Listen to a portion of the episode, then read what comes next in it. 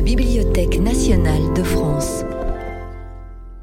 Dans le cadre des cours méthodiques et populaires de philosophie, Patrick Auchard propose une séance intitulée Vita Activa.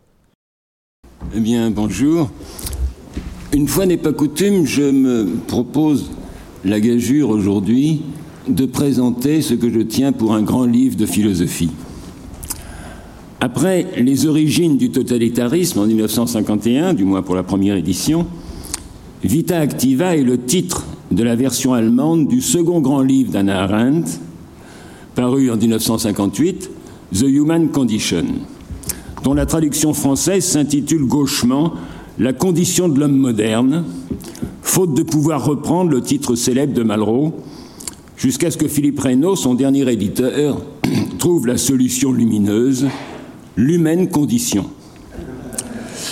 En effet, il ne s'agit pas tant dans ce livre de l'homme moderne, même si le dernier chapitre, La Vita Activa et l'âge moderne, lui est consacré, que d'abord de démêler les chevaux des activités humaines et d'en faire ressortir les divers modes fondamentaux qui se trouvent esquissés autant de traits de la condition humaine. Condition, justement, et non pas nature. Car si l'humain est toujours conditionné par ses modes d'activité, c'est de manière variable, selon, dit-elle, les diverses ordonnances de la hiérarchie des activités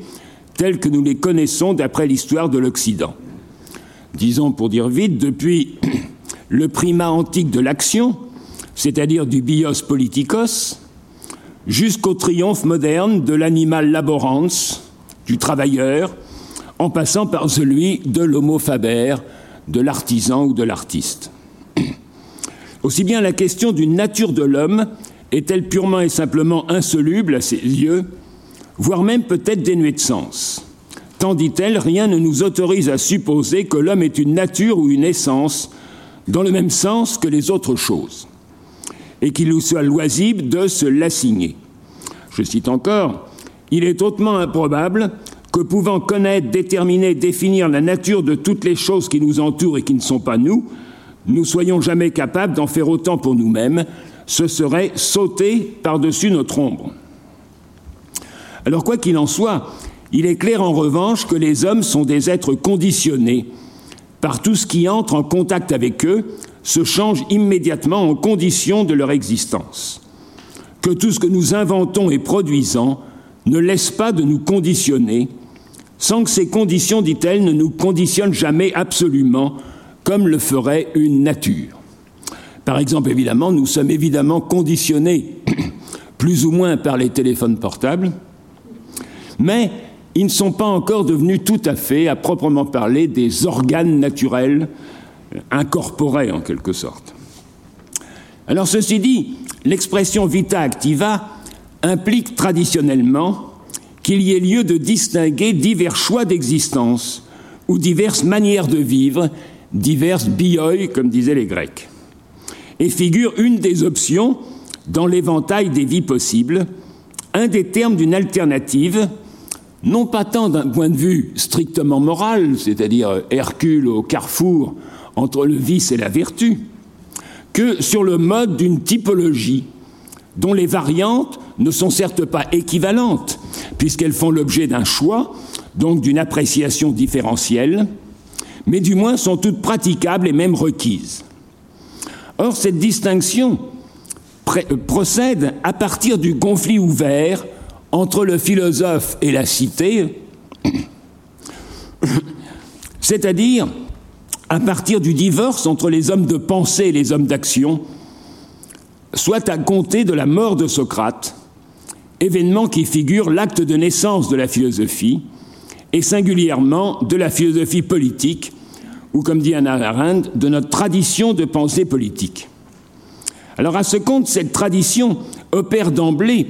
avec Platon et jusqu'à son terme avec Marx, de manière, dit-elle, hautement sélective, et loin d'embrasser l'ensemble des expériences politiques du monde occidental, elle n'envisage la réalité politique, sauf exception dont la plus notable est sans doute Machiavel, que par le trou de serrure ou l'étroite perspective de la mort de Socrate, et ne la considère qu'en fonction de ses propres desseins politiques immédiats, à savoir comment régler ou façonner la police, la cité, pour qu'elle ne mette plus à mort Socrate, pour qu'elle ménage aux philosophes le loisir de penser librement et d'exercer sa réflexion. Autrement dit, elle n'envisage pas la réalité politique en elle-même, mais par le petit bout de la lorgnette, et ne laisse pas de subordonner la pratique à la théorie, la vita activa à la vita contemplativa, la vie politique à celle du philosophe. Ainsi, quelles que fussent les variations dans le mode d'appréciation des diverses activités humaines, elles ne firent jamais que confirmer, voire qu'accentuer, l'énorme supériorité de la contemplation, comme dit Arendt, ou de la théorie, et ne virent jamais au fond dans la vita activa qu'un moyen ancillaire au service de la vita contemplativa. Ainsi, dans la tradition, la vita activa, je cite, tire son sens de la vita contemplativa. Le peu de dignité qui lui reste lui est conféré parce qu'elle pourvoit aux besoins de la contemplation dans un corps vivant. Moyennant quoi, dès Platon et Aristote, la cause est entendue, la vraie liberté est celle qui nous affranchit non seulement des contraintes de notre vie zoologique, je dirais, mais encore des servitudes du bios politikos, tenu lui aussi pour astreint à la nécessité. Bref, la vita activa est marquée en bloc du saut négatif, péjoratif, sinon même infamant, de l'ascolia ou du neg c'est-à-dire de l'absence de loisir, c'est-à-dire donc d'une agitation ou d'un affairement, sans doute inévitable,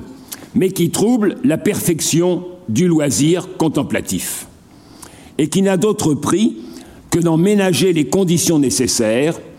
d'en assurer l'intendance sur un mode subalterne, comme aurait dit De Gaulle.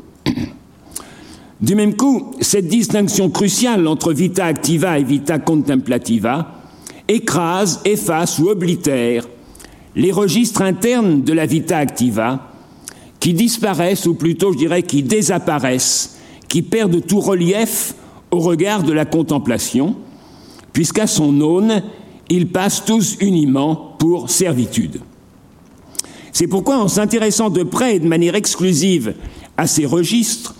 et en faisant ressortir les distinctions internes au champ de ce que nous faisons, puisqu'Anna Arendt dit ce que je me propose est donc très simple, rien de plus que penser ce que nous faisons. Eh bien, Anna Arendt entend la vita activa en un sens qui est en contradiction manifeste et donc en rupture avec la tradition, puisqu'elle se propose justement de traiter de la vita activa, d'en faire apparaître distinctement les diverses modalités, sans prendre aucunement en considération l'activité pure de l'esprit. Elle nous dit, pour cette raison et pour d'autres, l'activité la plus haute et peut-être la plus pure dont les hommes soient capables, celle de la pensée, restera en dehors des présentes considérations pour envisager donc la vita activa dans sa portée fondamentale ou élémentaire, comme il dit, indépendamment de la finalité spirituelle ou théorique à laquelle la tradition philosophique l'avait vouée. Aussi bien ne saurait-elle procéder à cet éclaircissement différentiel de la vita activa qu'en laissant de côté ce qu'elle appellera plus tard la vie de l'esprit, dont le prestige n'a point cessé d'occulter ses différences, en discréditant en bloc toute autre activité. Moyennant quoi est-il le sens du geste qui l'écarte de la philosophie, ou plutôt de la tradition philosophique ou de la métaphysique, elle suspend purement et simplement le rapport de la vita activa et de l'activité de l'esprit, sans aucunement prendre parti sur leurs valeurs respectives, ni sur le concept de vrai ou de vérité, révélation ou construction, qui oriente ce rapport. À ce compte, elle ne se borne pas à renverser la hiérarchie traditionnelle en conservant le cadre conceptuel de la question, comme Marx a pu le faire, mais en considérant la vita activa en elle-même,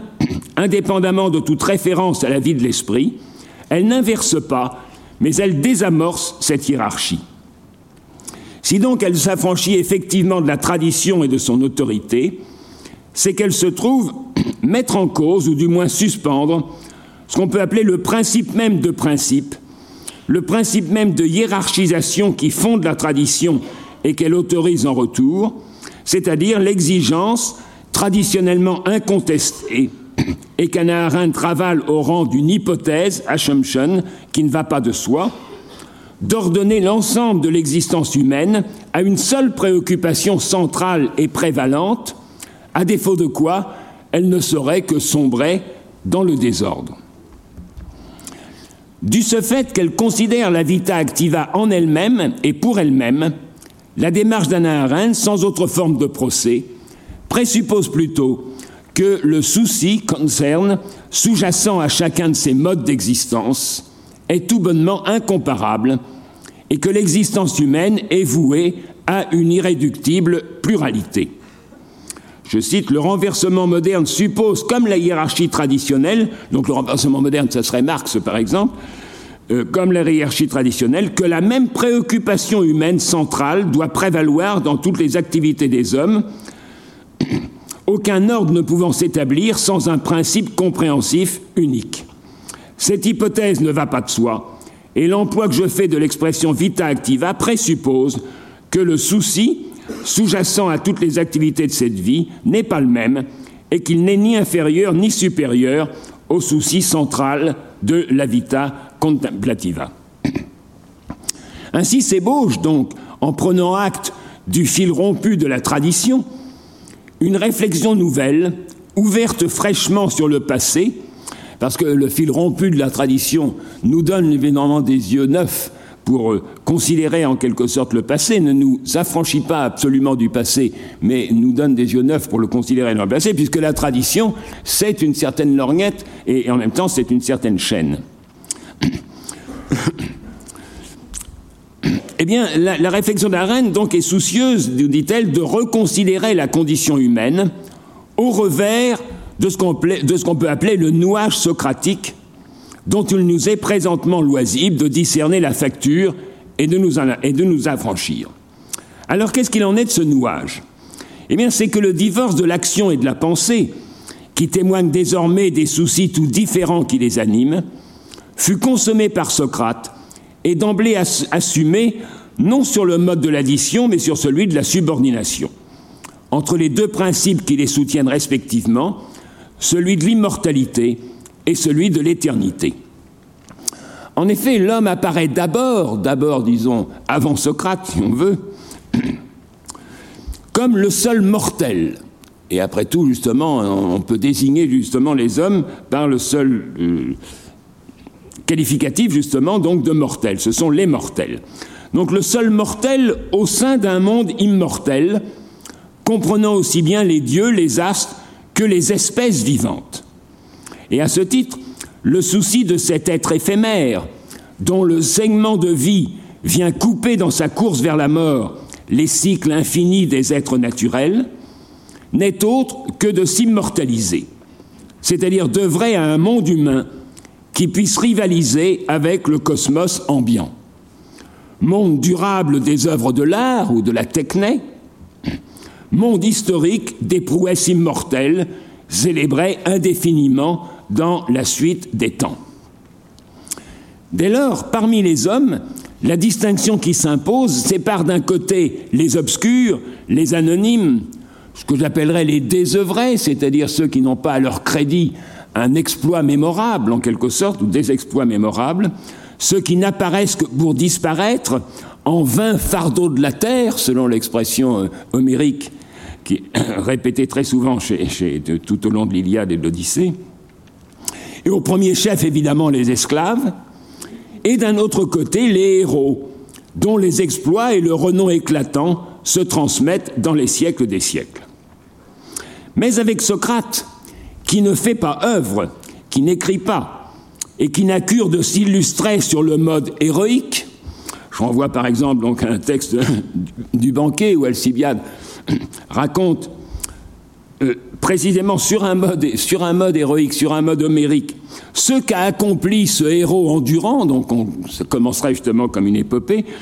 eh bien c'est justement d'être resté un jour et une nuit immobile, concentré dans sa pensée.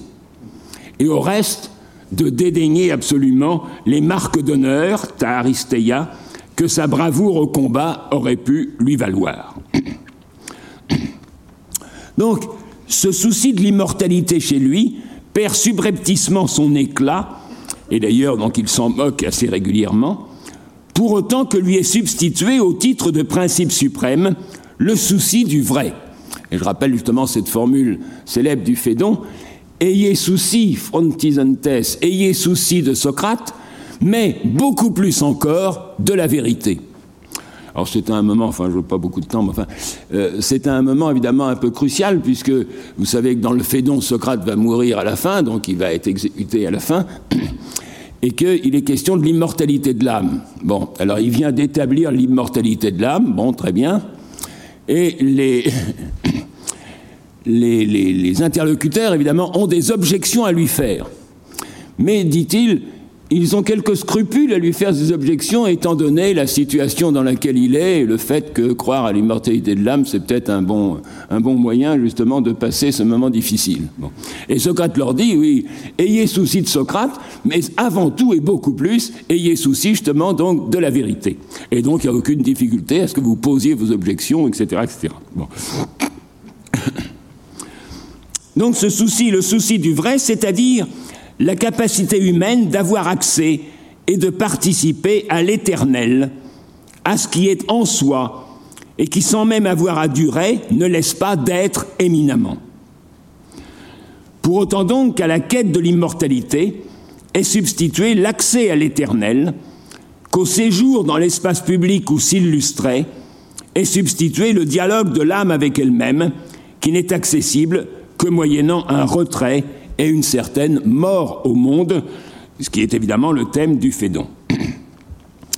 Alors après cette introduction, eh bien, soit maintenant, une fois donc neutralisée cette hégémonie traditionnelle de la théorie, à démêler les divers registres, toujours évidemment plus ou moins enchevêtrés, de ce que nous faisons, en commençant par le travail, les bords, comme l'activité la plus élémentaire, la plus vitale qui soit, c'est-à-dire celle précisément qui n'a d'autre condition que la vie elle-même, et qui pourvoit strictement à ses nécessités, à sa subsistance comme à sa perpétuation. Alors sans doute est-ce à propos du travail que les appréciations antiques et modernes sont les plus contrastées, passant du mépris le plus entier, affaire d'esclaves, nécessité contraignante dont en tout état de cause l'homme libre se doit d'être affranchi, fût-ce en usant de violence et précisément en réduisant à l'esclavage un certain nombre de gens, parce, je cite, parce que tous les humains sont soumis à la nécessité, ils sont fondés à exercer la violence envers d'autres. La violence est l'acte pré-politique de se libérer des contraintes de la vie pour accéder à la liberté du monde.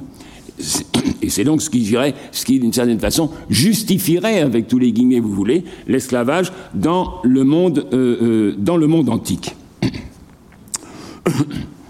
Eh bien, on passe donc, en passant de l'antique au moderne, si vous voulez, à ce mépris, je veux, le plus entier, à l'exaltation la plus explicite, jusqu'à en faire le propre de l'homme, défini non plus comme animal rationalé, mais comme animal laborans, je cite l'idée apparemment blasphématoire de Marx, l'homme créé, créé par le travail et non par Dieu, le travail et non pas la raison distinguant l'homme des animaux, ne fut que la formulation radicale d'une opinion acceptée par l'époque moderne tout entière. Jusqu'à faire donc du travail la source de toute valeur, la puissance la plus grande et la plus humaine, encore que, pour finir, la formule marxiste qui célèbre ainsi le travail comme l'expression de l'humanité même de l'homme ne laisse pas donc, pour finir, d'aspirer à affranchir l'homme du travail, non pas seulement à libérer le travail de tout ce qui l'entrave, mais à l'abolir. Et ceci tout au long de la carrière de Marx, on peut dire, depuis l'idéologie allemande, où on peut lire Il ne s'agit pas là de libérer le travail, mais de le le supprimer en quelque sorte, de l'anéantir, The Aufzuheben, jusqu'au troisième livre du Capital où on peut lire Le royaume de la liberté ne commence en fait que là où le travail cesse. Comme si donc, malgré tout, au sein même de sa célébration, le travail demeurait marqué d'une sorte de part maudite. Alors qu'est-ce donc qui lui vaut et cet excès d'honneur et cette indignité? Eh bien, à première vue, le discrédit s'attache au travail dit improductif, soit à cette activité qui, quelque requise qu'elle soit par la vie et son entretien, ne laisse derrière elle rien, sinon la nécessité toujours renaissante de la recommencer. Car, comme le remarque malicieusement Anna Arendt, il n'y a que les mythiques écuries d'Ogias pour rester propre une fois l'effort accompli et la tâche achevée. on, conçoit bien aussi que les activités justement de ménage ou de, de, cuisine, etc.,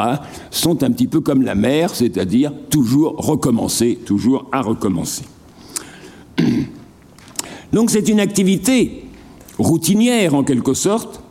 toujours à recommencer, et qui a toujours été tenue pour la plus servile qui soit, et comme le noyau dur de la servitude. Mais à vrai dire, le problème n'est pas là, car ce qui ne manque pas d'impressionner les modernes et d'être célébré à l'enseigne du travail productif, ce ne sont pas les produits du travail, au reste tous consommables ou tenus pour objet de consommation, mais la productivité du travail lui-même, à savoir la capacité propre à la force de travail et à elle seule avec sans doute la puissance de procréation,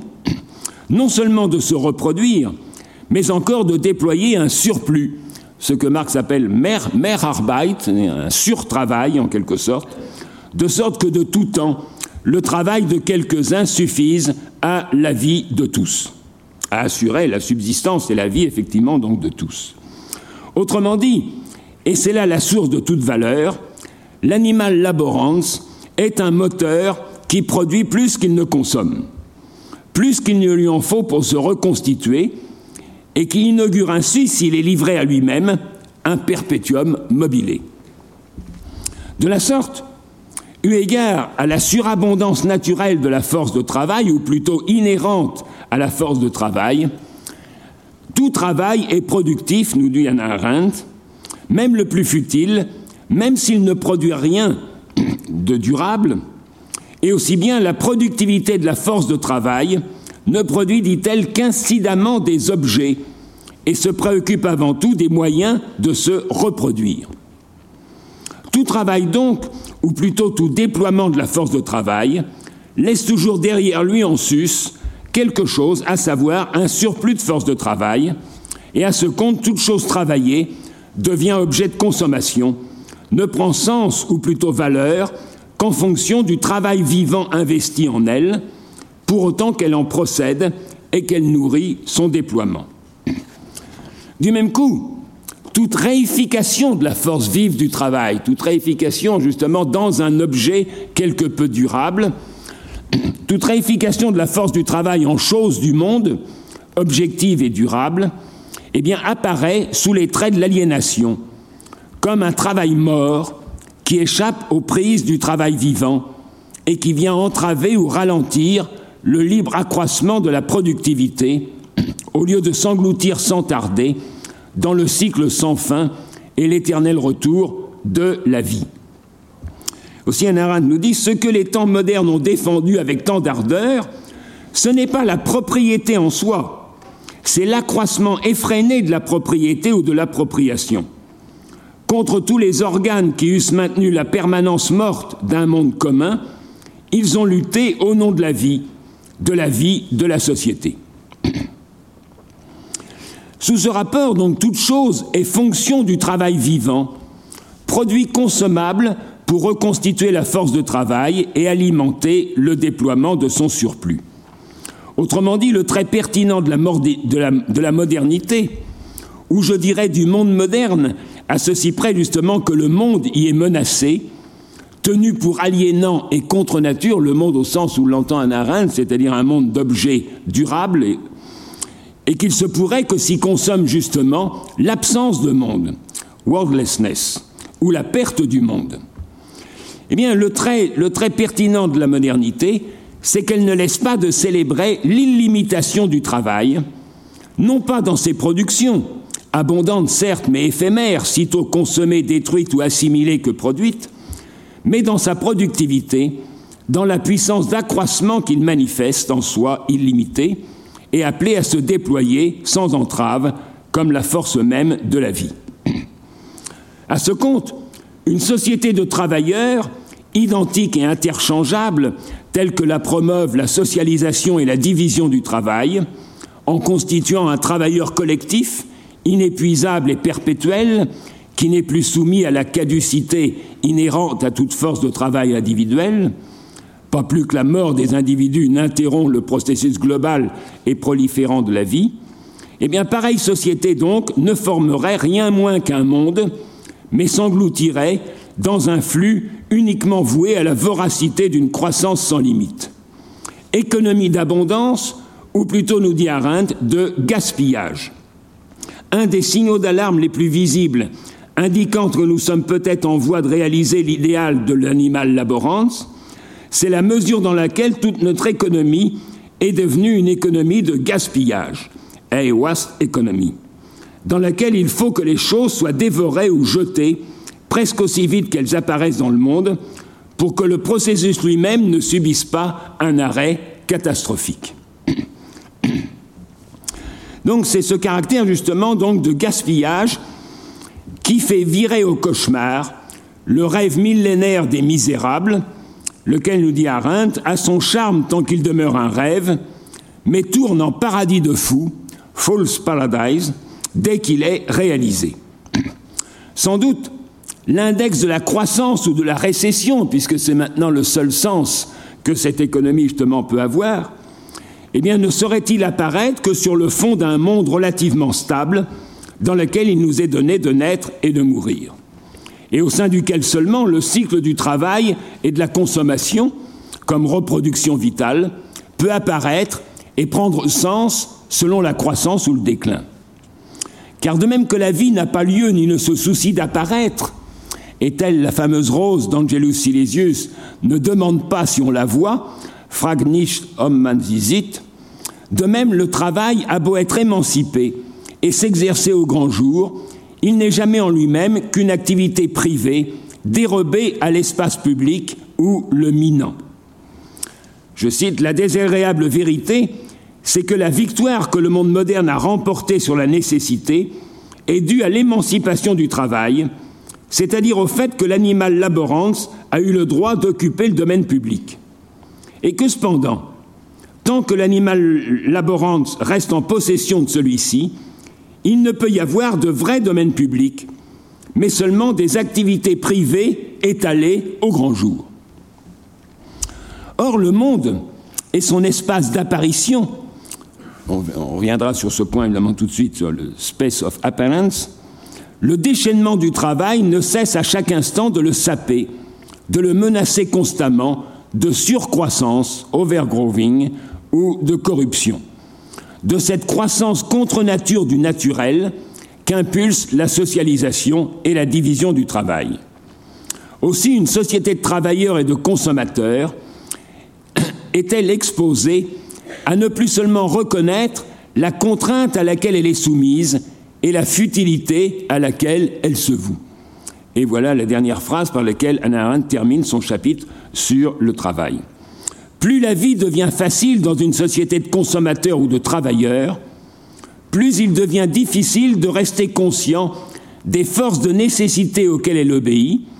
alors même que la peine et l'effort, manifestation extérieure de la nécessité, deviennent à peine sensibles. Le danger est qu'une telle société, éblouie par l'abondance de sa fécondité croissante,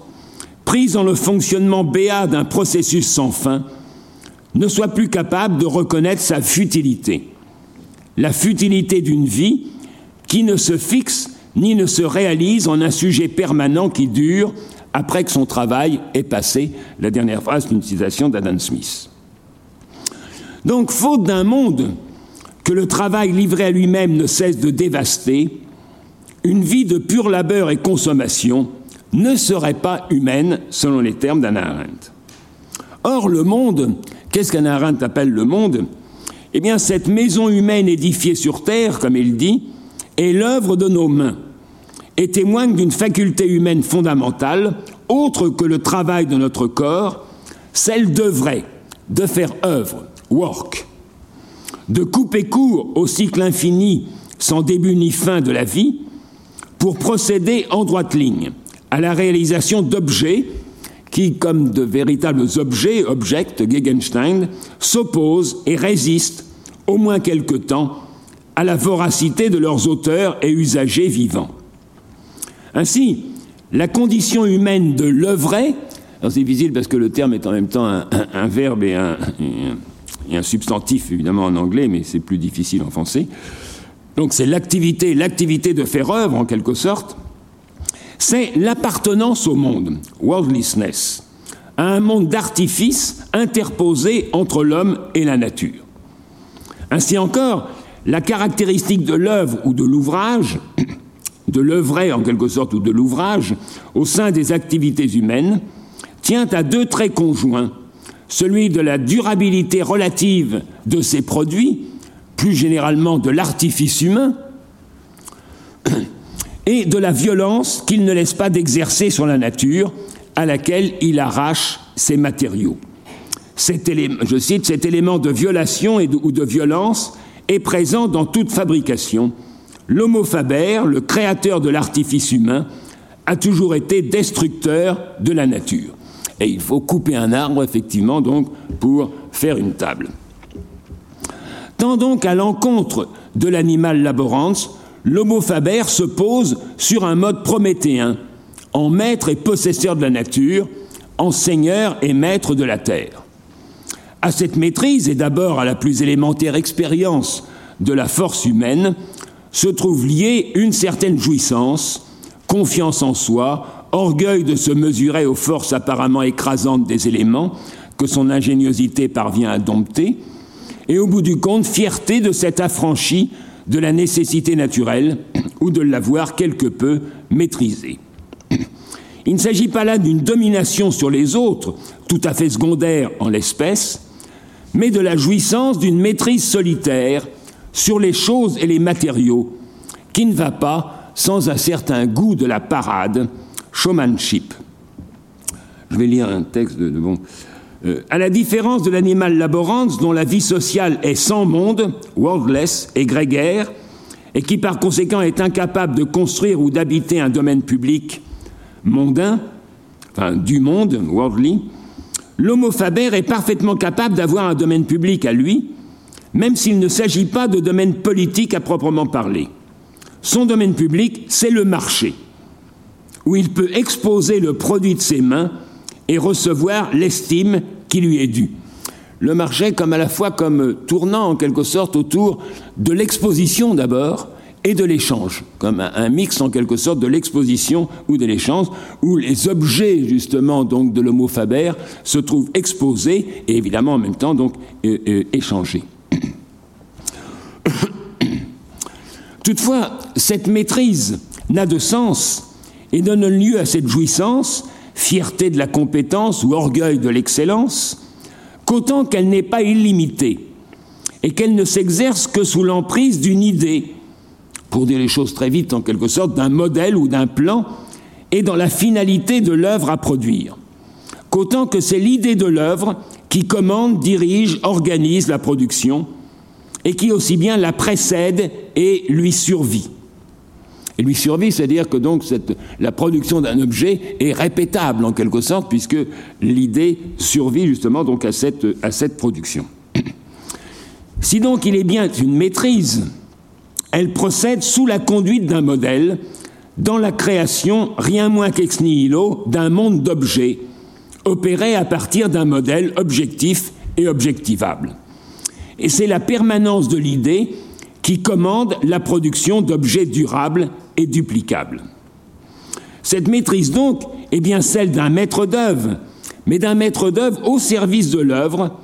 attendu que le maître ou le patron de l'opération n'est jamais que l'idée sous la conduite de laquelle elle s'effectue. Et elle s'effectue justement comme une opération et non pas un processus qui opère à partir d'une idée ou d'une image mentale et non pas d'un sentiment ou d'un besoin privé de visibilité et incapable de se réifier de se produire dans le monde. Moyennant quoi, ce qui caractérise l'ouvrage, ce qui caractérise cette activité justement d'œuvrer, de faire œuvre au sein de la vita activa, c'est que loin de se couler dans le cycle indéfini sans commencement ni terme de la vie naturelle, il a un début, initium, dans la mise en œuvre de l'idée qui en est le principe, et une fin dans sa réalisation accomplie. Je cite, Avoir un début défini et une fin définie et prévisible, voilà ce qui caractérise la fabrication et qui, par ce seul signe, se distingue de toutes les autres activités humaines, puisque, comme on l'a déjà vu, le travail est sans début ni fin, et que, comme on le verra, ce qu'elle appelle l'action a bien un début, mais n'a pas de fin. Donc il n'y a que le work, en quelque sorte, que cette activité de faire œuvre, hein, qui a un début et une fin bien définis. À ce titre encore, le processus du faire, the process of making, est lui-même entièrement déterminé par les catégories de fin et de moyen. L'œuvre est la fin, au double sens du terme et du but, et la production, dans laquelle on peut mettre le, maître d'œuvre, les matériaux, les coopérations, les outils, enfin, etc., etc. Eh bien, la production, dans son ensemble, est le moyen mobilisé au service et en vue de cette fin, cause finale, sous la conduite de l'idée, cause formelle, au regard de quoi les causes efficientes et matérielles ne sont que des moyens. En sorte que dans le droit fil de l'ouvrage, fin et moyen sont toujours strictement distingués, à la différence, nous dit Arendt, du processus du travail, dans lequel il faut indéfiniment manger pour travailler et travailler pour manger. De sorte qu'à vrai dire, la distinction même de la fin et des moyens, si nettement caractéristique des activités de l'homo faber, n'y a tout simplement aucun sens. Cependant, s'il est un process of making, puisqu'on vient de nous dire que l'œuvre est plutôt une opération et non pas un processus, mais s'il est un process of making, c'est que la menace de l'illimité dans laquelle l'œuvre et l'activité d'œuvrer sont exposées à perdre leur sens, pour se trouver comme engloutis dans un processus vital sans fin, tient à ce que l'œuvre est le plus souvent un objet d'usage, que ce que l'on produit, ce sont des objets d'usage, des téléphones portables, par exemple. Je ne sais pas pourquoi je dois avoir une fixation, mais. Donc un objet d'usage et que du même coup,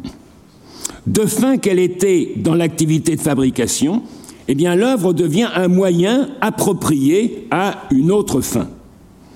À ce compte, l'homo faber, qui éprouve son activité dans les catégories de la fin et des moyens, promeut l'utilitarisme, et il a beau être son producteur, il est incapable en tant que tel de comprendre le sens du monde et de le soutenir. Dès lors que le rapport au monde est commandé par l'utilité, à quoi ça sert? Une chaîne s'ouvre indéfiniment de fins sans cesse ravalées au rang de moyens. Mais il est un cran d'arrêt à cette dévaluation sans limite, à cette dégradation universelle de tout objet à titre d'instrument ou de moyen. C'est évidemment le cas exemplaire de la production de l'œuvre d'art, pour autant qui ait donné justement lieu à un objet qui n'est pas un objet d'usage, mais un objet véritablement final et non réplicable, qui ne sert à rien et qui défie tout rapport d'usage ou d'échange.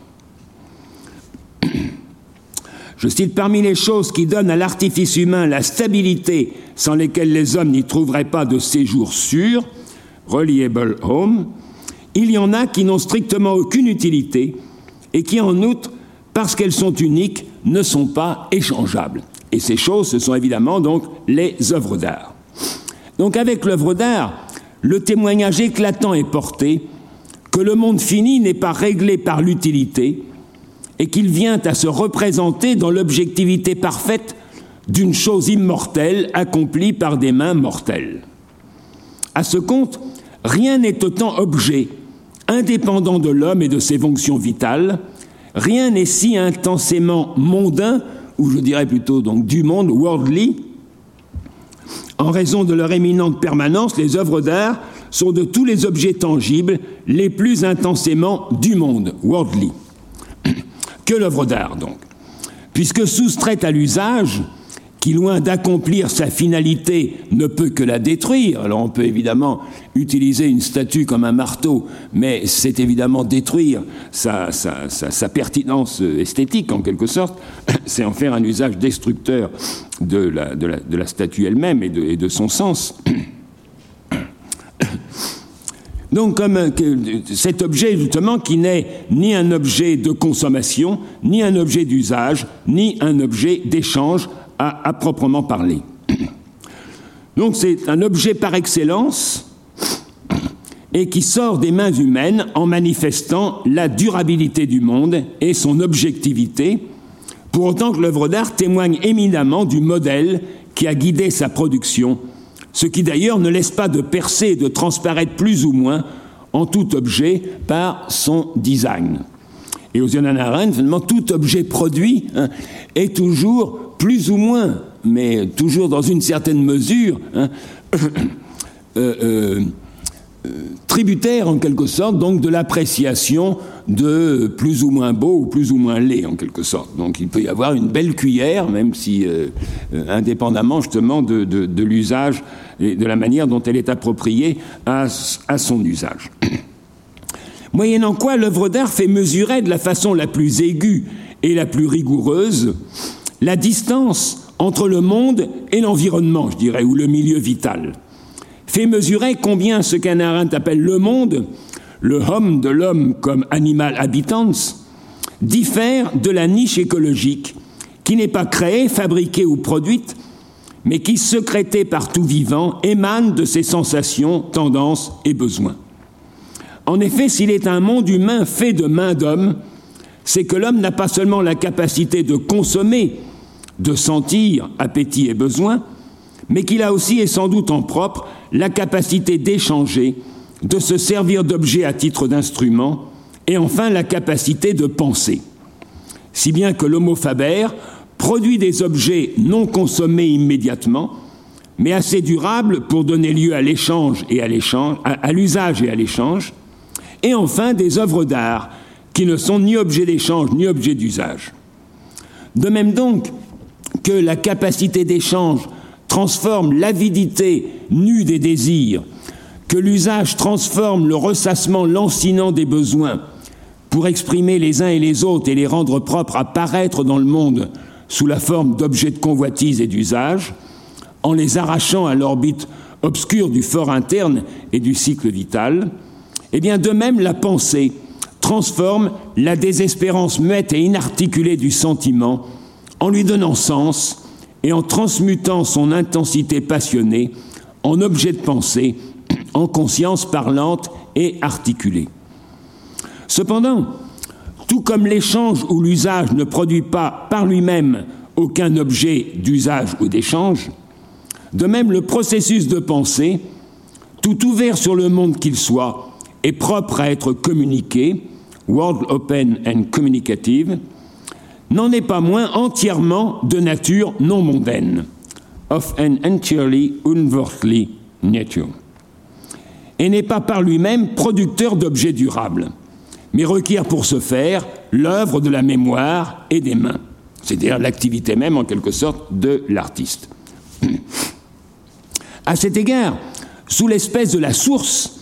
la pensée ou le sentiment est tout à la fois au principe de l'œuvre d'art sa source d'inspiration, telle l'idée qui préside à son élaboration, et aussi son matériau, en soi insignifiant, sa cause matérielle, au titre d'une activité naturelle sans commencement ni fin, telle la rumination incessante et incessamment avortée, vouée naturellement aux cendres, en quoi consiste la pensée tant qu'elle n'est pas réifiée c'est à la pensée que l'on a tous sans, cesse, évidemment, donc on cesse de penser, c'est-à-dire il y a des choses qui se ruminent, qui, se, qui fourmillent en quelque sorte, euh, mais qui précisément non, sont vouées au centre, c'est-à-dire ne cessent justement donc d'avorter à peine, euh, euh enfin à peine ont-elles paru, c'est déjà beaucoup dire, parce que justement donc elles n'ont pas d'apparition euh, dans l'activité même naturelle de penser. Aussi bien l'artiste comme le philosophe ne laisse-t-il pas pour donner à la pensée son expression tangible et l'affirmer comme la source de son inspiration, de lui faire violence, d'interrompre et de métamorphoser son processus? Je cite, C'est précisément le processus de pensée que l'artiste ou le philosophe écrivain doivent interrompre et transformer pour la réification matérialisante de leur œuvre. Pour que cette pensée, justement, se trouve euh, réifiée, enfin, se trouve euh, représentée, justement, donc, dans un, objet, dans un objet euh, du monde, en quelque sorte. Donc il revient à l'artiste et au philosophe de tuer l'esprit pour ériger la lettre. Mais cette violence inhérente à l'ouvrage, comme on l'a dit justement dès le début, témoigne de la capacité contre nature de faire jaillir inversement des flammes des cendres, de ménager durablement dans la lettre morte la ressource de faire soudre de nouveau l'élan de l'œuvre. À ce compte, la lettre ne tue et ne sauvegarde qu'autant qu'elle mondanise et donc fait être de manière sûre et vraie. Je cite ce passage qui me semble tout à fait essentiel d'ailleurs pour Alain Arendt, c'est seulement lorsque les choses sont vues par un grand nombre d'hommes sous une variété d'aspects sans changer d'identité, les spectateurs qui les entourent sachant qu'ils voient l'identité dans la parfaite diversité, qu'apparaît la réalité du monde sûre et vraie truly and reliably. Ce qui implique justement qu'elle a une conception de la vérité qui implique la pluralité humaine en quelque sorte. Le, critère de la vérité, ce n'est pas l'évidence, ce n'est pas la cohérence, etc. Mais c'est aussi essentiellement justement cet, accord, cet accord entre les hommes euh, euh, dans la diversité même de leur point de vue sur une même chose. Et c'est ça qui donne justement cette réalité sûre et vraie. Donc s'agit de donner cette réalité sûre et vraie à ce qui n'est pas du monde, c'est-à-dire à cette rumination de la pensée dont je viens de parler. Encore faudra-t-il distinguer la pensée qui se présente sous la double facture de l'art et de la philosophie, tant de l'œuvre de connaissance dont tout ouvrage est pénétré, c'est-à-dire de ce que j'ai appelé l'idée ou l'image mentale tout à l'heure, à l'œuvre évidemment dans toute production, que des processus de calcul logique si analogue aux yeux d'Anna Arendt au déploiement indéfini de la force de travail. Au reste, quoi qu'il en soit de son intérêt propre, cette analyse de l'œuvre d'art comme œuvre par excellence dans sa glorieuse inutilité, comme l'œuvre qui révèle au mieux la permanence même du monde et de l'artifice humain, cette analyse est bien propre à trahir l'inconséquence de l'utilitarisme en tant que philosophie spontanée de l'homo faber généralisant à l'ensemble de l'existence humaine la distinction de la fin et des moyens qui s'imposent à l'activité d'œuvrer. Penser le monde fait de main d'homme comme l'habitation stable des humains, c'est donc à la fois se départir du pur fonctionnalisme des choses produites pour la consommation et de la pure utilité des objets produits pour l'usage. L'œuvre d'art, non consomptible et inutile, en témoigne avec éclat d'autant que son aura imprègne plus ou moins tout objet produit, comme je l'ai signalé tout à l'heure. Et à ce compte, enfin, le vrai apparaît comme l'activité pivot de la vita activa, puisqu'il érige le monde humain tout en ménageant et aux travailleurs les instruments qui soulagent sa peine, et à l'homme d'action les lieux de mémoire qui célèbrent ses exploits en eux-mêmes voués à la caducité à l'évanescence et à la futilité de la vie. Il fallait donc un Homère, si vous voulez, pour que les exploits d'Achille hein, soient conservés, puisque les exploits d'Achille, ils sont en, eux-mêmes, en quelque sorte, évanescents, hein, et ils n'ont lieu qu'à l'instant même de leur, de leur production. Ainsi donc, pour récapituler à peu près le point où j'en suis, le travailleur s'avère être le porteur d'une force de surtravail étonnamment productive, mais au demeurant quelconque, indifférente, purement quantitative et interchangeable,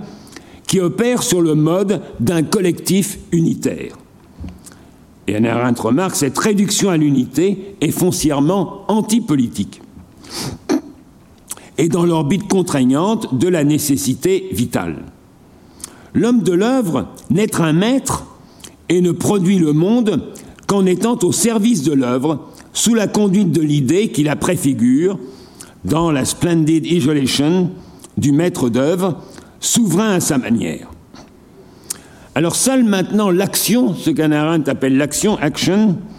et la parole avec les autres au sein de la pluralité humaine, troisième registre de la vita activa, la pluralité humaine, condition fondamentale de l'action et de la parole, a le double caractère de l'égalité et de la distinction. Eh bien, seule l'action et la parole peuvent révéler qui est quelqu'un, ou comme elle dit, quelle sorte de qui il est, c'est-à-dire sa singularité unique, non pas tellement propre, comme peut l'être sa force de travail rien moins que singulière, non pas tellement souveraine, comme peuvent l'être la compétence ou l'excellence d'un maître d'œuvre, qui ne sont jamais rien d'autre, si éminentes soient-elles, qu'un moyen au service d'une fin, que je dirais proprement génial. Tel, je cite, le daimon, ou le génie en quelque sorte de la religion grecque, qui accompagne chaque homme tout au long de sa vie, mais se tient toujours derrière lui, en regardant par-dessus son épaule, visible seulement aux gens que l'homme rencontre. Eh bien, c'est ce génie qu'il incombe à chacun de faire paraître en s'exposant aux yeux et aux oreilles de ses égaux, au sein d'une pluralité d'êtres uniques qui est liée justement à cette pluralité humaine. Autrement dit, seule la considération du génie singulier de chacun éclaire et fonde la véritable égalité entre les hommes, qui ont également à actualiser et à faire valoir entre eux la sorte de qui que tout un chacun, sitôt né, se trouve être en puissance. À ce compte, les hommes ne sont pas égaux en fonction de ce qu'ils sont, what? À cet égard, il ne saurait être entre eux qu'uniformité et différence, similitude et distinction, identité et altérité, comme entre les choses, mais au regard de qui ils sont ou à savoir qu'ils sont également libres, tous tant qu'ils sont, chacun singulièrement, soit aussi bien également imprévisible, indéterminable, indéfinissable. Au contraire de ce qu'il est, qui lui appartient en propre et qui le définit spécifiquement et négativement à l'encontre des autres, puisqu'il n'y a jamais de définition que négative en quelque sorte, ou comme disait Spinoza, omnis determinatio est negatio, eh bien, qui est un homme Eh bien, plutôt ce qui lui échappe immédiatement, ce qu'il ne saurait ni dissimuler ni s'approprier, ce dont il ne saurait disposer, et qui ne laisse pas d'être implicite dans toutes ses initiatives, dans tout ce qu'il fait et qu'il dit, ce qui échappe à toute introspection, au non-lieu de la conscience de soi et de l'obscurité du cœur, dans la profondeur duquel rien n'a plus de réalité que celle d'un songe, pour n'apparaître qu'aux autres, dans l'éclat et la gloire de l'action publique. C'est comme ça justement qu'Anna considère ce que les Grecs appellent la doxa, qui est effectivement le renom et la gloire avant de, euh, de dire effectivement donc l'opinion. Mais c'est aussi évidemment l'opinion que les autres peuvent se faire euh, sur l'acteur en quelque sorte donc de, de l'action. Dès lors donc qu'il s'expose ou qu'il ose se faire paraître, et valoir parmi ses égaux, inter homines. Bref, cette teneur singulière de chacun, indéfinissable, à moins de traiter le qui comme un quoi et de ravaler l'homme au rang d'une chose, n'a lieu d'être que parmi et qu'avec les autres, pour autant qu'il se risque à faire acte de présence et d'éclaircissement, c'est-à-dire non pas à communiquer quelque chose, mais à se révéler lui-même aux autres, et peut-être après coup à lui-même. À devoir exister ce qu'il ne laisse pas de subir, c'est ainsi qu'on pourrait traduire justement la formule très énigmatique de Dante euh, qui sert d'exergue de, à le, chapitre justement d'Anna donc sur, euh, euh, sur l'action. Je, cite, si vous voulez, donc en latin, ni ligitur agit, nisi tale existence, quale patience fieri debet. Bon, que je traduisais un petit peu comme ça, donc, en disant devoir exister ce qu'il ne laisse pas de subir, euh, ça serait justement la formule même de, de l'action.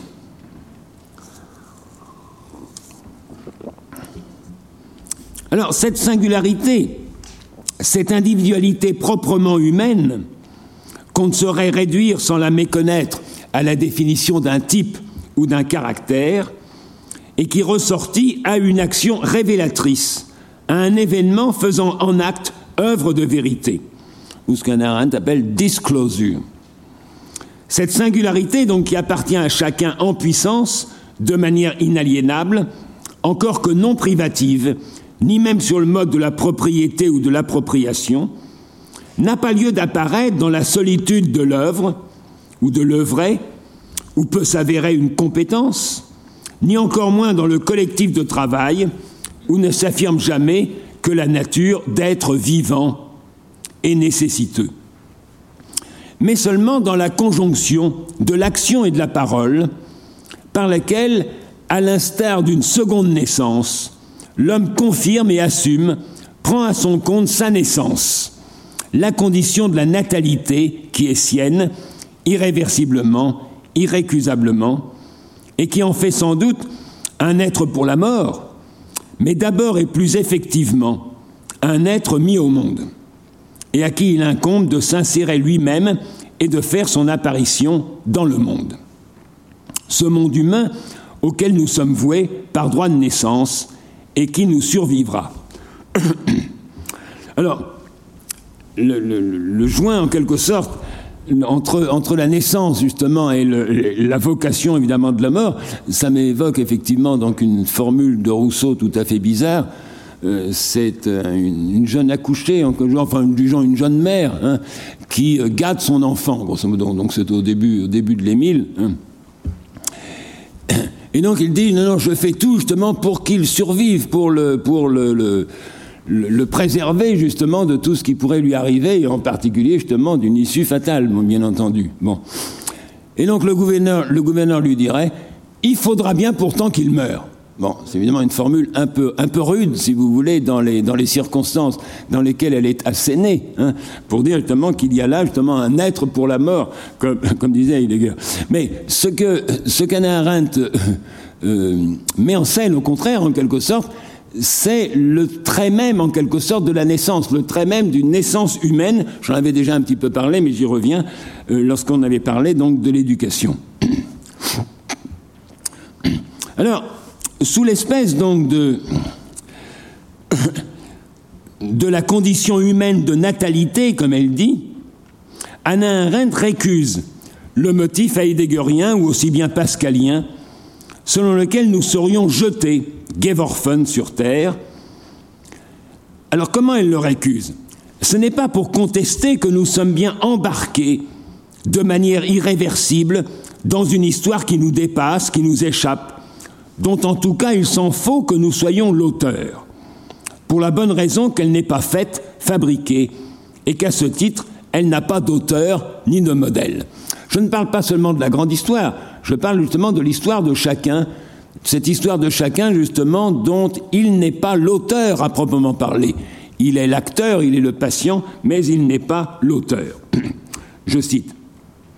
Bien que chacun commence sa vie en s'insérant dans le monde humain par l'action et la parole, personne n'est l'auteur ou le producteur de l'histoire de sa vie. En d'autres termes, les histoires, résultats de l'action et de la parole, révèlent un agent,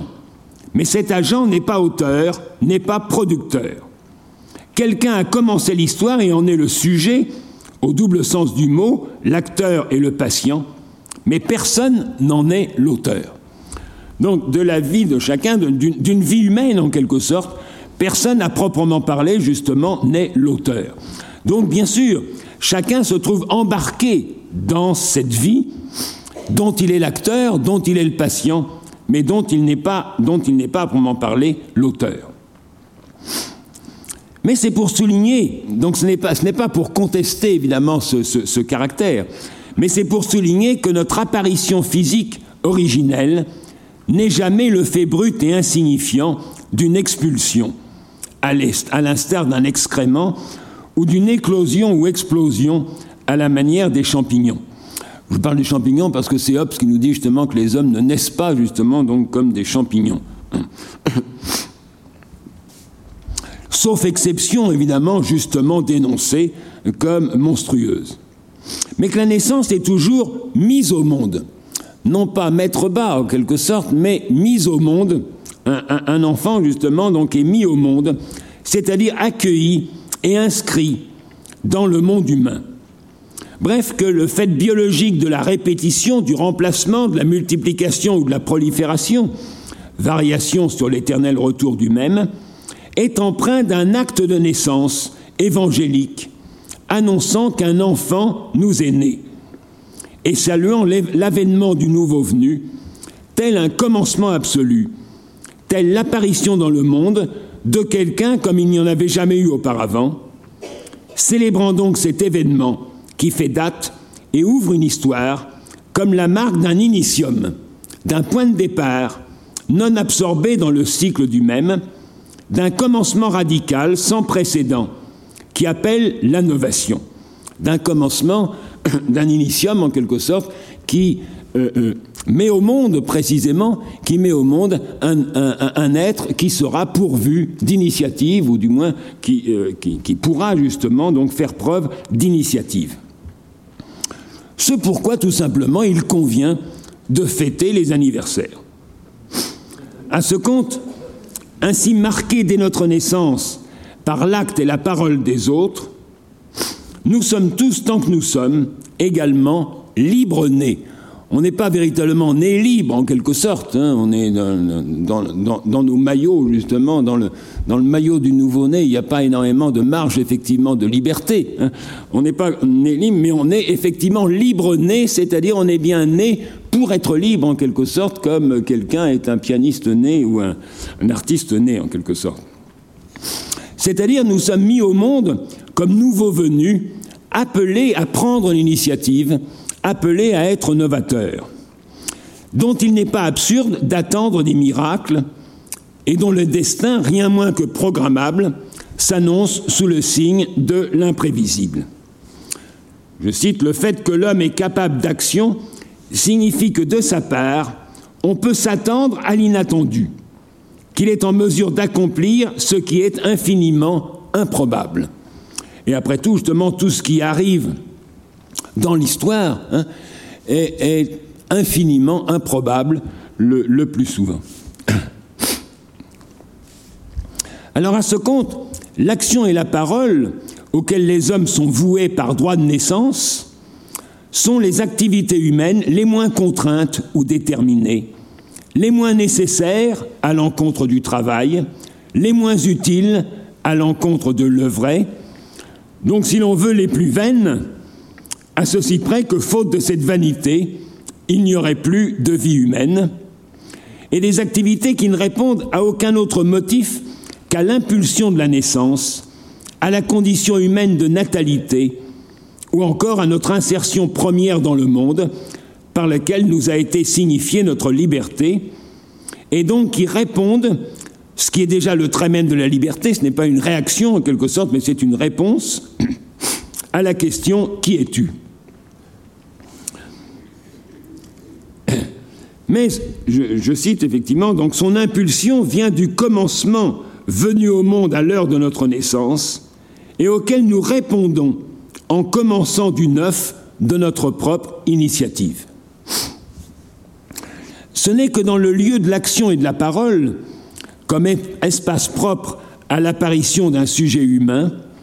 qu'il est loisible que se fasse jour ce qui autrement n'a pas lieu d'être effectivement. Ce n'est qu'à la lumière de la gloire ou de l'opinion, du renom, que se découvre, que s'actualise ou que s'effective ce qui ne laisse pas d'être en puissance, enfoui au creux lointain de la naissance et dans la profondeur du cœur, à savoir la sorte de qui qu'est chacun. Alors qu'est-ce qu'il en est maintenant de cet espace, de ce lieu, le lieu où l'action peut précisément donc prendre place et, avoir lieu Qu'est-ce qu'il en est de ce lieu, de cet espace au sein duquel seulement a lieu d'être, de manière effective et non pas seulement rêvée, la singularité irréductible, non interchangeable ou permutable de chacun? Qu'en est-il de cet espace propre à accueillir et à faire valoir la manifestation troublante parce qu'à chaque fois inédite, du sujet en personne, prenant l'initiative. Pour autant que cette manifestation, si pleinement visible et même éclatante qu'elle soit, ne saurait se concrétiser en aucun objet tangible, ne laisse derrière elle aucun résultat ni produit palpable, mais s'épuise purement et simplement en actes comme manifestation, phénomène, révélation, apparition, voire apparence, sans rien délivrer ni promouvoir qu'on puisse étreindre, ni même définir, dont on puisse se saisir, est-ce à dire que cette ipséité ainsi manifestée est comme sitôt disparue, disparue sitôt justement l'action passée en quelque sorte, sans corps tangible et consistant, n'aurait jamais que la réalité fantomatique d'un spectre, que la teneur purement évanescente du nombre, ou que la vaine étoffe d'un songe. Eh bien du même coup, l'espace d'asparition de ces fantômes ne serait-il autre que l'espace même du fantasme ou du rêve? Or, évidemment, pour Anna Arendt, c'est tout le contraire pour n'être pas tangible comme celle des objets, c'est-à-dire que ça veut dire tout simplement que l'action diffère fondamentalement justement donc de l'œuvre, de la production effectivement donc d'objets. Donc pour n'être pas tangible comme celle des objets, cette instance révélatrice ne s'en impose pas moins de façon incontestable, sans méprise possible, unmistakably, sous l'espèce intraitable du réel le mieux avéré. Et cet espace n'en est pas moins, mais autrement réel que celui des objets. Donc tout au contraire, loin que la singularité de l'agent soit reléguée dans l'obscurité impénétrable du cœur, et qu'elle s'éprouve, à l'instar de la douleur, de manière intense mais irréelle, dans l'abri crépusculaire du fort interne, comme une affaire purement privée, et donc privée en premier lieu du sentiment du réel, c'est évidemment l'analyse que Arendt fait de la douleur comme effectivement donc un événement privé, hein, et donc privé du réel, puisque comme on a vu tout à l'heure, la réalité sûre et vraie effectivement d'une chose, hein, eh bien, elle, elle, implique justement l'espace public. Elle implique au moins, je dis, vous voulez, donc la publicité, c'est-à-dire que cette même chose soit vue hein, par euh, une pluralité humaine en même temps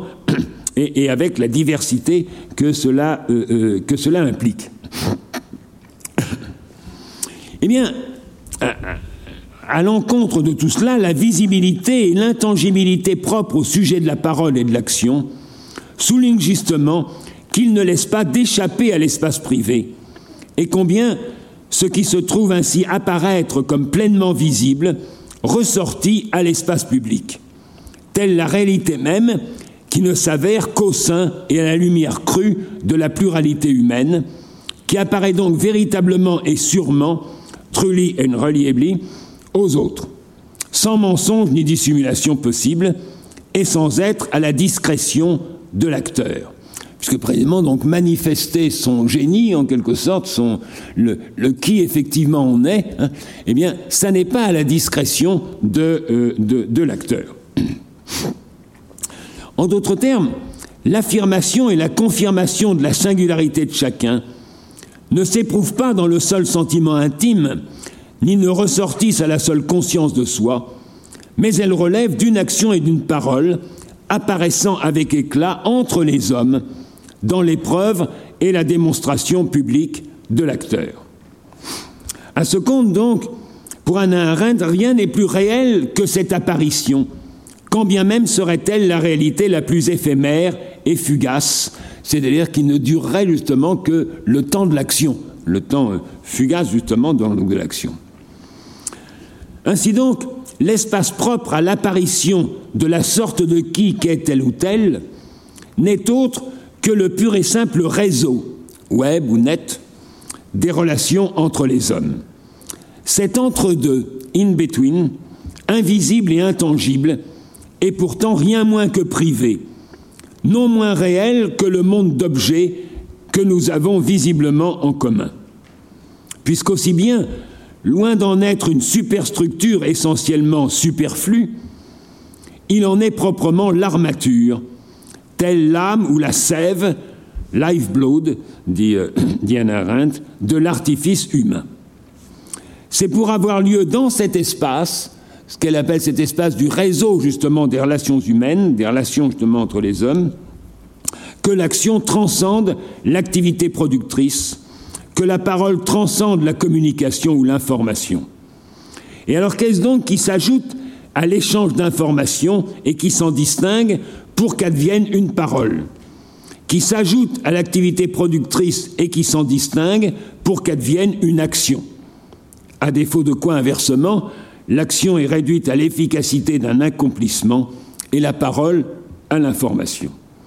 Eh bien, ce qui s'ajoute, c'est essentiellement le nom. Et je cite, L'action sans un nom, action without a name, sans un qui attaché à elle, n'a aucun sens meaningless. Alors qu'une œuvre d'art garde sa pertinence, relevance, même si nous ignorons le nom de son auteur, the master's name. Ce qui veut dire effectivement, donc, il n'y a pas d'action sans précisément manifestation d'un qui, sans manifestation justement de son acteur, en quelque sorte. Alors qu'il peut très bien y avoir une œuvre d'art dont nous ignorons complètement justement donc qui en est euh, est l'auteur, on pourrait dire qui en, qui en est le producteur. Donc c'est bien cette dimension du nom, cette révélation en quelque sorte du nom, qui, distingue ce qu'Anna Arendt appelle l'action. L'action, elle est euh, euh, essentiellement, en quelque sorte, euh, rattachée justement donc à un nom, à un qui qu'elle manifeste. Eh bien, c'est donc la révélation de l'identité unique et distincte de l'acteur et du locuteur. Ce qui implique du même coup d'ailleurs que l'action ne saurait se donner comme achèvement, ni la parole comme définition. Or, cette révélation, à la fois éclatante, incontestable, et évidemment incertaine, équivoque, voire suspecte, ne vient pas d'ailleurs ni de quelque autre monde, mais elle s'impose comme la manifestation de l'implicite et sur le mode de l'implicite, comme la venue au jour de l'implicite comme ce qui transparaît plus qu'il n'apparaît à travers les propos tenus et l'acte accompli, sitôt que les hommes se rapportent directement les uns aux autres, together, sans l'influence intermédiaire, stabilisante et durcissante des objets, sitôt que des hommes, par conséquent, se situent du même coup au sein d'une pluralité humaine. C'est évidemment donc ce qu'Anna appelle le politique, et on reviendra sur ce point. Alors sans doute, l'action et la parole ont-elles le plus souvent trait au monde des objets dont on parle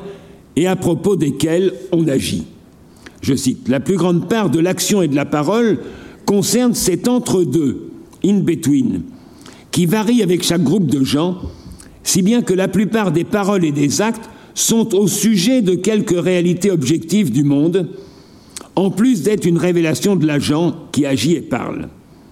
Donc il y a un premier in-between qui est le monde, tout simplement, le monde des objets que nous avons en commun et qui, euh, euh, à la fois, nous sépare et nous relie.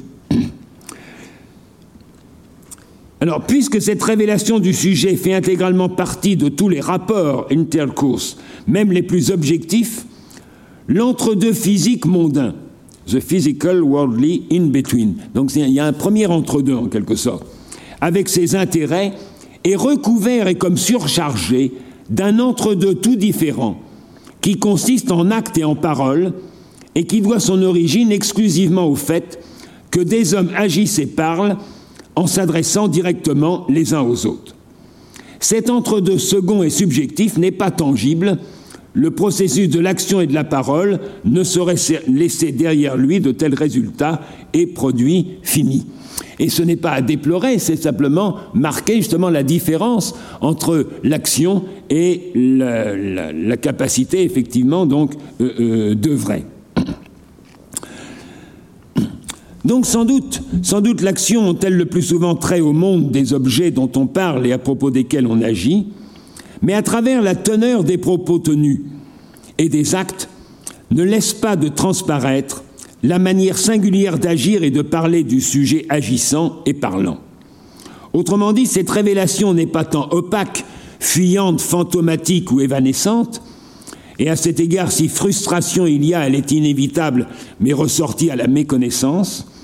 qu'ayant trait non à l'énoncé et à son contenu, mais à l'énonciation, au style selon lequel un sujet singulier prend à son compte cet énoncé et se charge d'agir. C'est par et dans cette manière d'agir et de parler qu'à son insu et quoi qu'il fasse et dise, il ne peut pas ne pas se révéler aux autres. Dès lors qu'il est dans ce rapport direct, justement, dans ce, cet in-between direct euh, euh, avec, ses, avec ses égaux et parmi ses égaux. Alors à ce compte, l'action et la parole sont liées et irréductibles à toutes les autres activités humaines. Comme je dirais, le langage est lié et irréductible à l'existence du corps vivant. Pour peu justement que ces activités humaines mettent directement les hommes en rapport,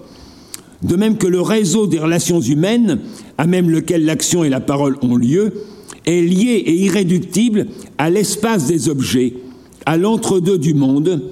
pour autant qu'il pénètre et soutient le monde des objets et artifices, comme l'ordre de l'énonciation pénètre et soutient la prestation expresse des énoncés. Moyennant quoi le sujet se décèle, disclosure, dans ce que signifie, révèle ou trahit avec éclat le discours sans le dire, à travers ce qu'il dit entre les lignes, dans ce que signifie, révèle ou trahit avec éclat l'action sans le produire,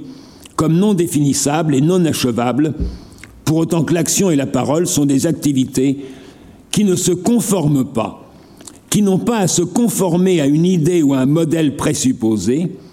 pour autant qu'agir et parler n'est pas œuvrer, et que leur visée n'est pas la finalité de l'œuvre, non parce qu'elles auraient une autre fin ou autre chose comme fin, mais plutôt parce que l'action n'a pas de fin et procède en dehors de la catégorie de la fin et des moyens. Alors passant de l'œuvre à l'action, on passe de la production à la révélation, et c'est méconnaître ce décalage décisif que déplorait que les traits de l'action ne soient pas ceux de l'œuvre, qu'éprouver comme une frustration que l'homme et le qui ne soient pas définissables, que penser l'action comme une œuvre défectueuse. Or, tel est justement le programme, aux yeux d'Anna Arendt, de presque toute la philosophie politique, qui se propose justement de remédier à ce décalage irrémédiable, en sorte que le remède apporté à la fragilité des affaires humaines ne laisse pas d'être pire que le prétendu mal qu'on entend traiter. Dès lors qu'en rabattant la signification politique de l'activité humaine sur la production d'objets tangibles, enfin d'objets tangibles, mettons entre des guillemets, mais dans ce domaine, je citerai par exemple la législation, le, fait de la législation euh, qui, apparaît justement comme un sujet de premier plan en quelque sorte de la pensée politique, alors même justement qu'aux yeux des anciens Grecs pour Anna Arendt, ça n'était pas un sujet politique, c'était, un, présupposé en quelque sorte, c'était quelque chose qui était pré-politique. Mais enfin, donc, ce, la, pensée politique traditionnelle s'intéresse à la législation, aux constitutions en quelque sorte, la politéia, hein, à la fondation des villes, à la production de décrets sanctionnant une décision prise selon certaines procédures ou protocoles juridiquement déterminés. Là, j'exagère un peu, mais c'est pour remarquer justement combien c'est bien le, fait même ou le, la matrice en quelque sorte de, de, hein, qui euh, est appliquée en quelque sorte à la matière politique. Et donc c'est la, confusion donc entre ces deux registres fondamentalement euh, distincts justement pour elle. Eh bien, en rabattant donc la signification politique de l'activité humaine sur la production effectivement d'objets tangibles, eh bien la pensée politique se trouve purement et simplement détruire la véritable substance irrémédiablement intangible et non objectivable des rapports humains, et ruiner la portée révélatrice de cette activité, bref, abolir le sens même de l'action et de la parole. Autrement dit, à l'encontre de ce qu'Anna appelle la solution des Grecs, disons, présocratique des Grecs dans, l'invention même, justement, de la cité. Je cite l'organisation de la police, physiquement assurée par le rempart et physionomiquement garantie par les lois, est une sorte de mémoire organisée. Ce qui veut dire donc que la solution de la police, qui invente la police comme un espace permanent d'action de cette activité. Donc c'est bien, c'est bien un espace permanent dans lequel et dans lequel seulement justement l'action est possible avec son caractère euh, intermittent évidemment. Donc un espace permanent d'action, c'est-à-dire de cette activité rien moins que routinière, et comme un espace de mémoire inhérente aux conditions mêmes de l'action, sans être tributaire de la venue aléatoire d'un poète. Comme j'ai dit tout à l'heure, donc il, a, fallu un poète, effectivement, pour que la guerre de Troie nous, soit encore connue et soit encore, évidemment, célébrée d'une certaine façon. Bon. Mais vraiment, la solution des Grecs, c'est d'organiser, en quelque sorte, la police comme une sorte, justement, donc, de mémoire, de mémoire organisée.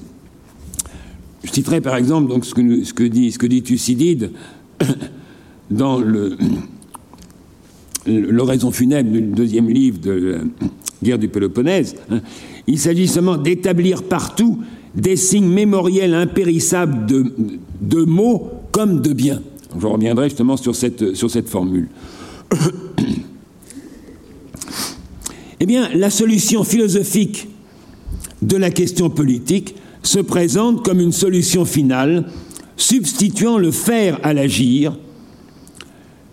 la considération du gouvernement, toujours monarchique, au déploiement hasardeux et indéterminé de la pluralité humaine, et précipitant ainsi l'abolition du domaine public lui-même, dès lors que l'action et la parole passent pour indésirables et qu'on se presse d'échapper, ou escape,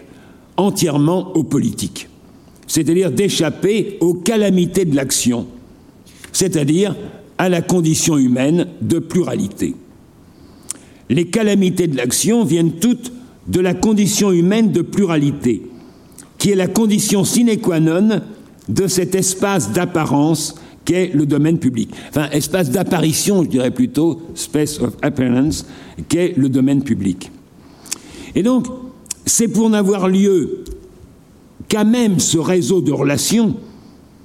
avec, comme dit Anna Arendt, ces innombrables conflits de volonté et d'intention,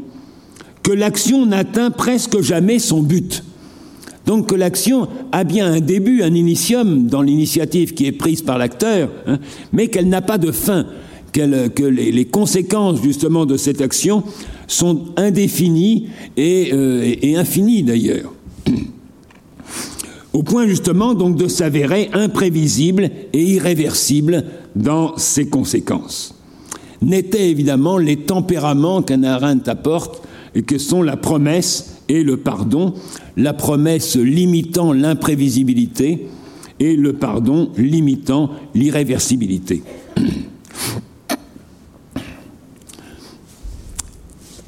Donc l'action n'a lieu justement que dans cet espace, dans la condition humaine de pluralité, et il dirait que à ce réseau impalpable, interminant, et comme à éclipse, puisque le réseau des relations entre les hommes n'existe effectivement de manière effective qu'au moment même où ils sont en rapport, que dans le moment justement où ils sont en rapport directement les uns euh, euh, avec les autres. Donc qui n'a jamais lieu que par et dans l'exercice actuel, en acte, de la capacité d'agir et de parler parmi les autres, dont est capable tout un chacun, actualisant et rendant effective cette pluralité et la sorte de qui quel acteur. Autrement dit encore, la conviction qui anime l'action ou l'activité politique, c'est que l'homme vaut toujours plus et autrement que ses œuvres, si éminentes et immortelles qu'elles soient. Je cite, c'est un élément indispensable de la fierté pride humaine de croire que la sorte de qui qu'est chacun surpasse en grandeur et importance tout ce qu'il peut faire et produire.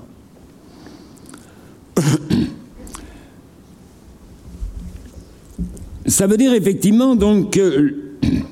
qui qui est l'homme en quelque sorte Qui est l'homme Eh bien, euh, dépasse, hein, dépasse toujours ses œuvres, si éminentes ou immortelles qu'elles soient. Ou ça veut dire encore que, je cite, l'homme ne peut rien accomplir de plus grand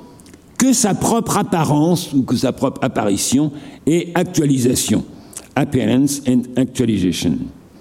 En se livrant à une activité qui ne s'estime pas en termes d'utilité ou d'entretien vital, non plus qu'au regard de sa motivation ou de son résultat, mais uniquement selon sa grandeur unique et comme au-delà du bien et du mal. C'est pourquoi justement donc euh, Périclès dans le raison funèbre que j'ai cité tout à l'heure, hein, eh bien recommandait aussi bien justement les mots et les biens hein, qu'Athènes, les, signes mémoriels euh, immortels qu'Athènes a semés tout au long de la Grèce, effectivement, donc en, en bien comme en mal. Sans doute, cette conviction communément controversée est-elle elle-même fragile, voire éphémère, toujours en passe de se perdre, et pourtant elle est indéracinable, car à défaut de cet engagement, rien n'assurerait la réalité et de l'agent et du monde. Comme le trahissent d'ailleurs ce qu'Anna appelle les frustrations de l'homo faber, dans son triomphe même et sa prétention au génie qui frise l'idolâtrie. Là, elle pensait sans doute aux artistes du 19e essentiellement, donc et toute cette théorie effectivement donc du génie. Eh bien, il pouvait bien se, s'énivrer justement donc de leur pensée, eh de, cette théorie effectivement du génie. Hein. Eh bien, il ressentait néanmoins la terrible humiliation de l'artiste devenu, comme dit Valérie, le fils de son œuvre. Donc passant justement après son œuvre en quelque sorte, étant, n'étant connu que comme l'auteur de Britannicus ou l'auteur euh, du cimetière marin. Tant il s'en faut donc que la transcendance de l'œuvre puisse exprimer véritablement ce que seule l'action et la parole sont susceptibles de révéler tant il revient justement à l'œuvre d'éclipser les facteurs de sa réalisation. Car dans le vrai, dans l'activité de vrai, c'est l'œuvre qui est la fin, hein. ce n'est pas du tout la mise en valeur justement donc de son auteur. Au contraire, tout ce qui euh, euh, euh, nourrit justement cette réalisation, aussi bien les matériaux que, l'acteur et les plans, etc., etc., se trouvent éclipsés dans la venue au jour de l'œuvre, qui est la seule fin justement donc de cette activité. Alors resterait, après avoir dégagé et mis en évidence cette topique des activités humaines, à s'enquérir des diverses manières selon lesquelles ces trois registres foncièrement distincts le travail, l'œuvre et l'action ne laissent pas de s'intriquer, soit pour s'épauler, comme l'œuvre fournit au travail ses outils ou offre à l'action les moyens de pérenniser ses exploits éphémères, soit pour annexer l'un à l'autre, non sans en dénaturer la teneur,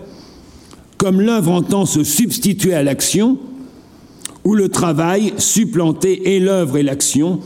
dans cette société de travailleurs qu'Anna Arendt voit poindre, enfin voit naître sous ses yeux et voit poindre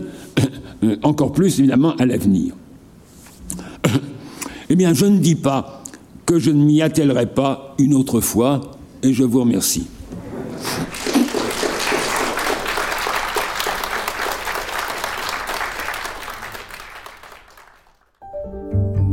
D'écouter un podcast de la Bibliothèque nationale de France. Retrouvez les conférences, rencontres et créations de la BNF sur toutes les plateformes de podcast ainsi que sur le site bnf.fr.